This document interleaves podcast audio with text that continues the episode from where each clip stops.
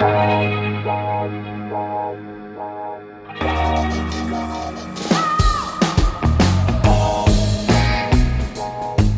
à lire, un podcast de Bernard Poirette.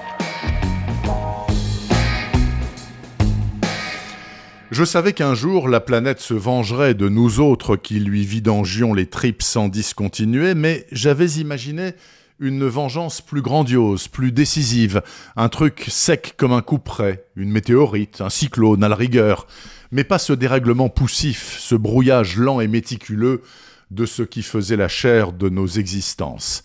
Ainsi pense Philippe, chômeur depuis trois ans, dont le seul véritable plaisir désormais est d'arpenter la campagne du Gâtinais, fusil en main, quand la chasse est ouverte. Il n'y va pas seul. Steve, Didier et Patrick, ses trois amis, l'accompagnent. Bientôt, sans doute aussi, espère-t-il, son fils Lucas, s'il veut bien lâcher ses maudits écrans.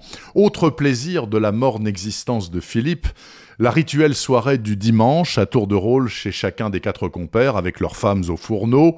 Et quand c'est le tour de la belle Maude, la fête est plus savoureuse car l'épouse de Philippe est une cuisinière émérite. Ainsi passent les semaines dans ces bleds au nom charmant de Courcy aux loges ou Chieur au bois, sans drame aucun, jusqu'à l'arrivée de l'Alfa Romeo rouge.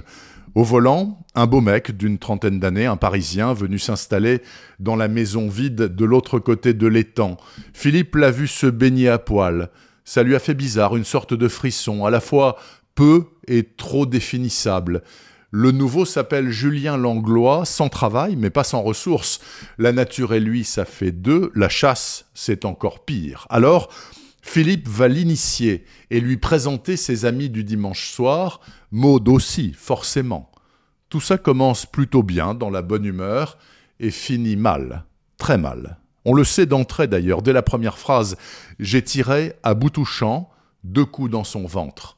Ensuite, on se laisse happer par l'ordinaire et l'angoisse, l'ordinaire de vie quelconque de campagnard moyen, et l'angoisse de l'inéluctable, page après page, comme des petits cailloux semés sur le chemin du gouffre. Et ce gouffre, croyez-moi, vous ne pouvez pas en soupçonner la profondeur. Ça tient en 180 pages, c'est assez magistral, ça s'appelle L'âme du fusil. Elsa Marpeau signe là, selon moi, son meilleur polar. Ça vient de sortir chez Gallimard dans la collection La Noire. Retrouvez le podcast C'est à lire avec Bernard Poirette sur toutes les plateformes de téléchargement.